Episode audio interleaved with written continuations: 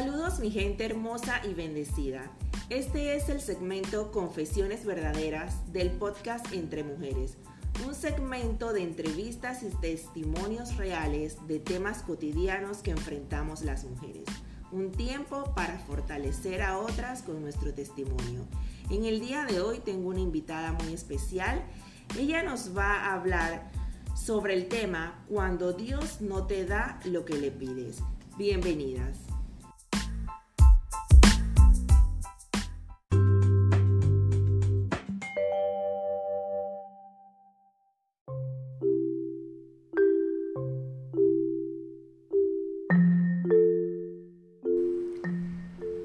Mi invitada de hoy al segmento Confesiones Verdaderas nos contará un poco sobre su testimonio, sobre una oración no contestada. Bienvenida Ariadne. Buenos días Alexandra, eh, le doy gracias al Señor por haberme por haberte puesto en mi corazón el invitarme a compartir parte de mi testimonio con otras mujeres, confiando en Dios que sea de bendición para para sus vidas. Gracias por aceptar la invitación. Hablemos un poco de la oración no contestada. ¿Cómo lidiar con las oraciones no contestadas cuando hemos estado pidiendo a Dios con toda nuestra fe algo, pero Dios no responde o en el peor de los casos no responde como nosotros esperamos? Me gustaría tocar tres puntos superficialmente, por lo cual probablemente una oración no sea contestada. Uno, porque Dios prueba nuestra fe y dependencia en Él. Dos, porque no estamos preparadas físicamente y espiritualmente para recibir eso que le estamos pidiendo y debemos esperar el tiempo adecuado. Tres, porque eso que le estamos pidiendo no es algo que nos hace bien. Y esto te lo voy a confirmar con la siguiente cita bíblica en 1 de Juan capítulo 5 versículo 14 que nos habla de la oración y la voluntad de Dios. Y dice, la seguridad que tenemos al estar unidos a Dios es esta. Dios escucha nuestras oraciones cuando le pedimos conforme a su voluntad. Ariadne, cuéntame un poco, eh, ¿cuál fue esa oración que le pediste a Dios con fe? Eh, bueno, eh, para hablar sobre esa oración no respondida por Dios de la forma que yo quería, pues antes me, gustaría pues hablar un poquito de mi vida. Eh, bueno, yo sufrí en mi juventud muchas decepciones amorosas. Eh, eso me tenía el corazón roto, muy deprimida. Pues un día me arrodillé en mi cuarto y le pedí, le pedí, Señor, mándame un esposo que me acompañe, que quiera ser mi compañero. Bueno, y al poco tiempo conocí al que hoy es mi esposo. Y para mi sorpresa, cuando lo conocí, él eh, venía de una familia de 10 hermanos, de los cuales 7 eran cristianos. Son cristianos, pues. Y bueno, 8, porque ya mi esposo eh, este, conoció a Jesús y, pues está ahí dándole. Yo espero que en algún momento el Señor haga la obra y le sirvamos juntos los dos. Amén, así es. Eh, esto, bueno, eh, cuando yo conocí a mi esposo yo me sentía ya preparada para ser madre porque era una persona responsable, una persona que tenía otro interés en mí y pues yo en ese momento dije pues este es el preciso para tener una familia. Pues y pasó el tiempo y no me embarazaba y no me embarazaba y bueno, decidí pues ir al médico, empezar tratamientos y al mismo tiempo orando, orándole al Señor por ese milagro. Y pues oraba y oraba y nunca llegó el embarazo. Y pues eso me entristeció mucho. Esa oración que le hiciste al Señor fue antes de entregarle su corazón o ya estabas en Cristo.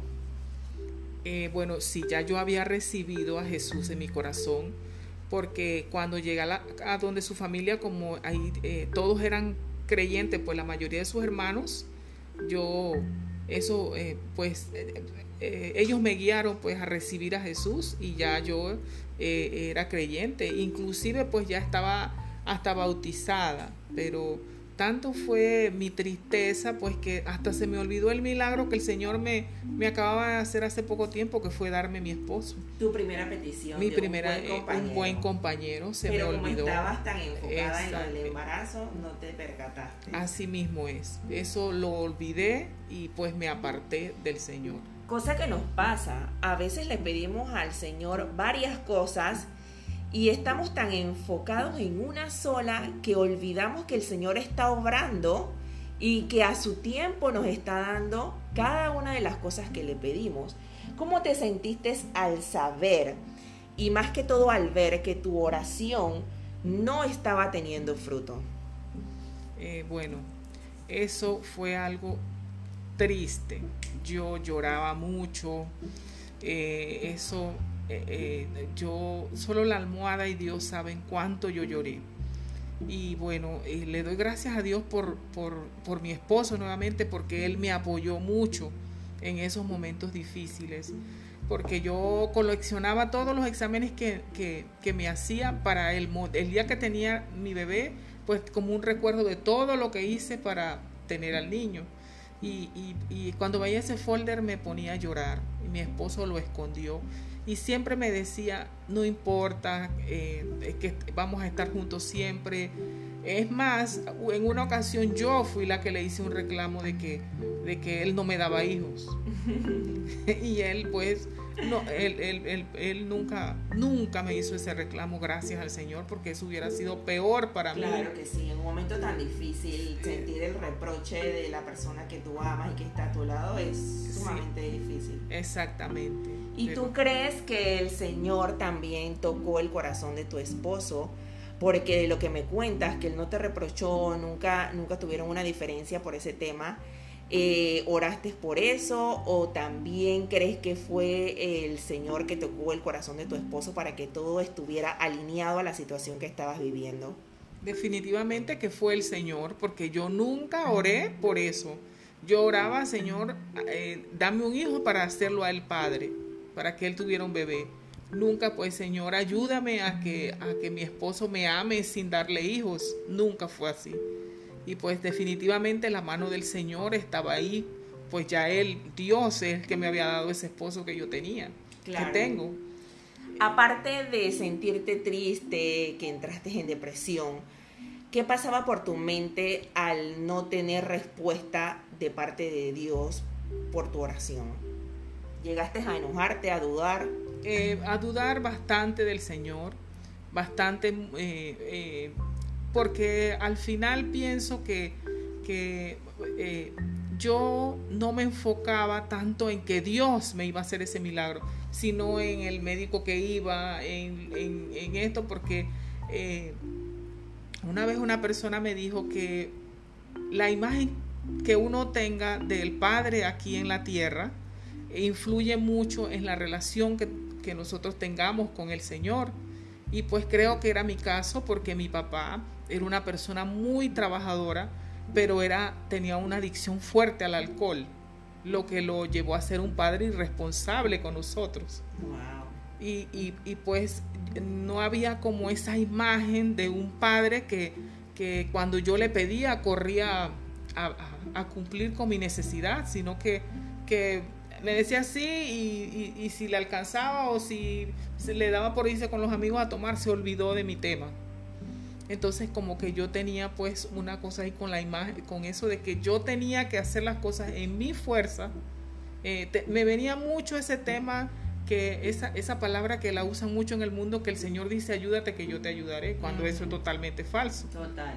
Entonces eso me, me, me, venía a mi vida, pues no, yo tengo que hacer las cosas, yo tengo que hacer, no confiaba ciegamente en lo que le, le estaba pidiendo que el Señor me iba a cumplir. Claro, me llama la atención eso de que asociaste tu padre terrenal eh, con la, el comportamiento al no recibir la atención de nuestro Padre Celestial. Es increíble.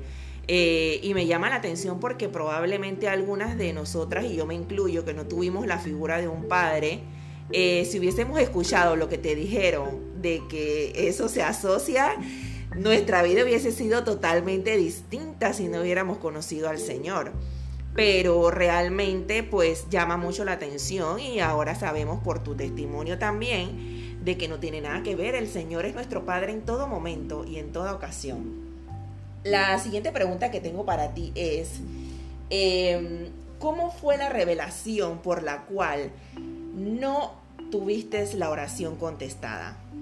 Bueno, eh, tiempo después eh, me dio un resfriado muy fuerte muy fuerte y, fui al médico y yo le dije a la doctora, doctora, yo tengo neumonía. Y ella me dice, ¿cómo tú sabes que tienes neumonía? ¿Tú eres doctora? Eh, la clásica, nosotros que nos medicamos. La, la, doctora riéndose dice, yo te voy a mandar una placa para que veas que tú no tienes neumonía. Y bueno, me hice la placa, pero el resfriado pasó.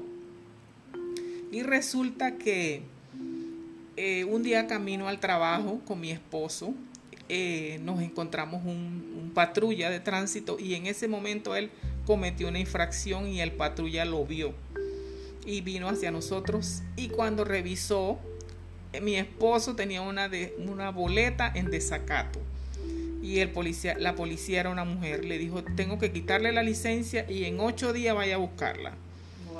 Entonces, cuando, bueno, el lunes siguiente, porque era un lunes, el lunes siguiente se cumplían los ocho días y mi esposo me dice el, domingo, el domingo, mañana te vas en bus porque en transporte público, porque eh, tengo que ir a retirar mi licencia. Y yo le, yo, ay Dios mío, lunes, esos, esos buses van a ir súper llenos, no sé el qué. tráfico excelente que tenemos en nuestro país.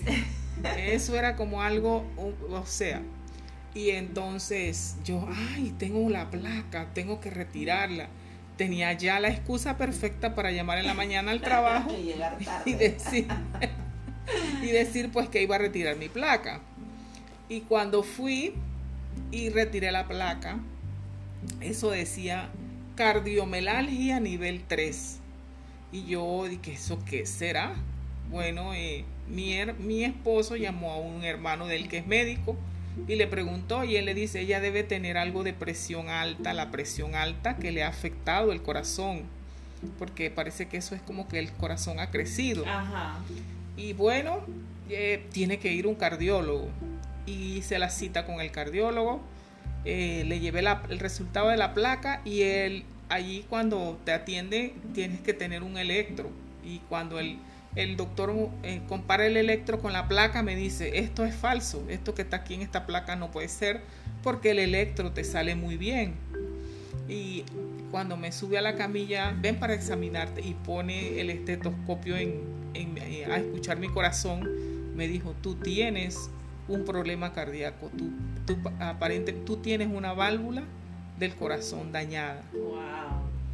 Y pues eso fue, te vamos a mandar un examen más profundo para ver qué tienes. Cuando me hice el examen, resulta que tenía que hacerme una cirugía de corazón abierto. Mi corazón estaba funcionando al 68%, había crecido. Y bueno, yo ahí le pregunté, doctor, yo si hubiera quedado embarazada, eso que hubiera pasado, el doctor me dice, no te puedo decir que te ibas a morir, pero sí un, un tema muy delicado porque eh, eh, el, mal funcionamiento del corazón había hubiera provocado tal vez que el niño no se oxigenara bien. Claro. Y esto, a lo mejor hubieras tenido un niño con algún tipo de problema, o te hubieras muerto tú, o se hubieran muerto los dos, o él, y todo lo demás. En ese momento, ¿qué te vino a la mente? enseguida me vino a la mente mi rebeldía acerca de que no, no, de que había, pues, me había apartado de, de, los caminos del Señor porque no me había respondido esa oración. Pues fue, fue algo que me vino a la cabeza. Yo, Dios mío, si estabas era guardándome, guardando mi vida. Conservando tu vida, Y entonces pues ahí pues reaccioné. Aunque yo buscaba del Señor, porque eh, siempre había esa semillita. Claro. Eh, entonces, pero me venía a la mente eso de que, mira, ella tiene hijos y ella sí se los dio ella, esto, ya no puede ser mejor madre que yo, cosas como esa. Exacto. Y pues... Pensamientos que no vienen de Dios. Exactamente, exactamente. Y que si tú quieres volver a los caminos del Señor, te interrumpen, porque qué vas a hacer para allá, que no sé qué, y, cosas como esa. Y pues eh, me aparté, eh, me, me, vino a la mente pues que yo me había apartado de sus caminos y, y, el Señor pues estaba era cuidando mi vida. Pues enseguida fui y le pedí perdón. Dije, Señor, perdóname y ayúdame con esto que acabo de descubrir que tengo. Ahora ya eh, conociendo eh, la revelación de la oración no contestada, eh, acercándote nuevamente al Señor, espiritualmente, ¿cómo tú ves esa situación? ¿Cómo crees tú que a nivel espiritual te ayudó a crecer, a fortalecerte en la fe? Bueno, mira, esto sí me, me porque cuando me, me enteré de lo que pasaba, mi único refugio fue el Señor y yo corrí a sus pies y lamenté no haber estado más fortalecida en Él para enfrentar esta situación, porque cuando tú estás bien firme en el Señor y te viene una cosa así dura, es más fácil llevarla. Exacto. Y bueno, eh, me entregué totalmente, empecé a congregarme, a clamarle al Señor. En ese momento le pedí al Señor, ayúdame, sáname.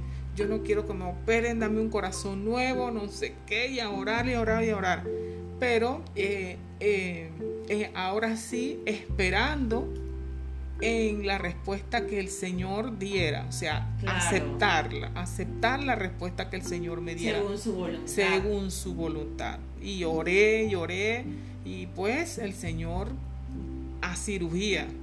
Y pude ver la mano de Dios en todo, en esta en la, en, en, el, en este proceso. Claro, porque es como lo que yo he comentado en otras ocasiones aquí en el podcast, que a veces le pedimos a Dios por algo, pero muchas veces Él decide que nosotros enfrentemos esa situación, que asumamos la, la valentía y que confiemos entonces en Él. Y hay veces que realmente quisiéramos, como dijo Jesús, pasa de mí esta copa pero hay momentos en los que esa copa hay que tomarla. exactamente. Y bueno, yo eh, fui a la cirugía y mi mamá y mi hermana vinieron a acompañarme y ellas se sorprendieron porque el día antes de, de, ir a la cirugía yo, bueno, el doctor me dijo que podía tener las uñas pintadas, que ya no era necesario que quitarlas. Y yo fui, me hice mis uñas, me hice el blower, porque yo no iba a despertar el día siguiente toda pena. Cosas de mujeres. Y mi mamá y mi hermana se quedaban mirando y yo que yo voy a dormir temprano porque mañana me espera un día bien duro porque era la cirugía. Tranquila, tenías esa paz que solo el Señor nos sabe dar, que a pesar de las dificultades y de lo que estamos pasando, tenemos una paz que esa paz hasta nos permite, bueno, hacer eso que tú hiciste, porque realmente, wow, ir al salón, a, ya, ya no más de pensarlo me da pereza. y mi mamá, bueno. Mi mamá y mi hermana, después de la cirugía fue que me dijeron que ellas estaban sorprendidas de verme con qué paz y con qué tranquilidad. De, eh, después que me operé, el día siguiente, como a los tres días después, el, doctor no dejaba de mirarme y yo, yo pensaba, doctor, ¿por qué me mira así? Uno piensa hacer algo. Pues". Claro.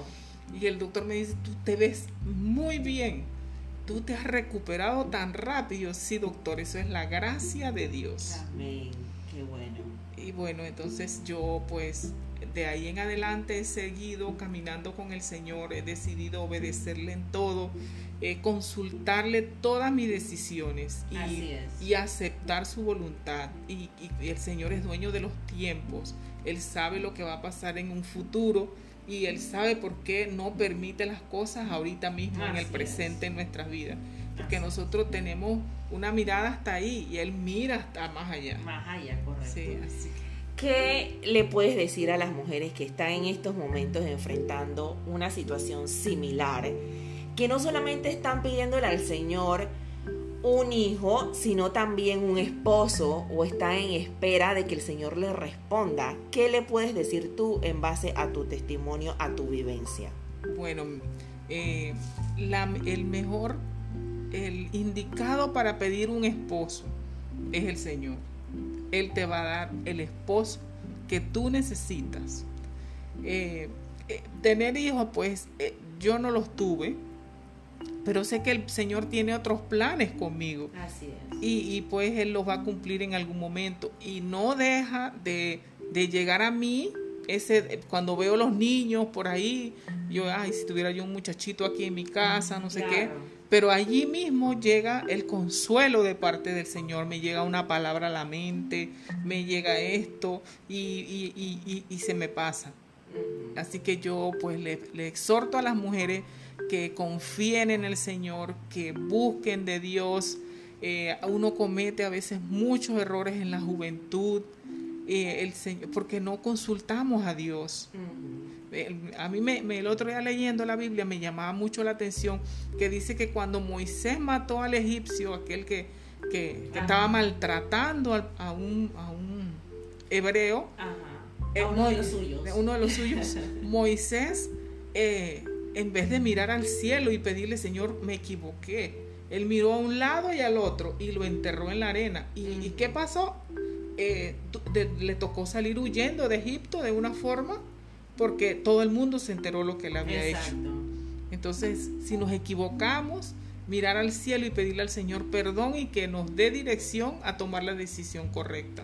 Solo en Dios, solo el Señor eh, eh, tiene la respuesta. la respuesta. a nuestras situaciones que tengamos en este, en este mundo. Excelente, gracias Ariadne por compartir tu testimonio tan impactante. Eh, que puede ser definitivamente de mucha ayuda para fortalecer a otras mujeres que están pasando por algo similar. Y hoy estoy segura que le dejas una semilla de esperanza y sobre todo de analizar el por qué no se le ha contestado la oración. Y que definitivamente, como tú dices, cuando permanecemos en Dios, nuestra voluntad se alinea a la de Él y cada vez más vamos pidiendo conforme a su voluntad. Es ahí donde vemos esas oraciones contestadas. Y te hago la pregunta, mi querida oyente, ¿y tú tienes alguna oración no contestada? Finalizo este segmento invitándote a identificar el motivo por el cual aún no ha llegado eso que le estás pidiendo en oración. Gracias Ari por aceptar la invitación. A ustedes mis queridas oyentes, gracias por acompañarme en cada episodio.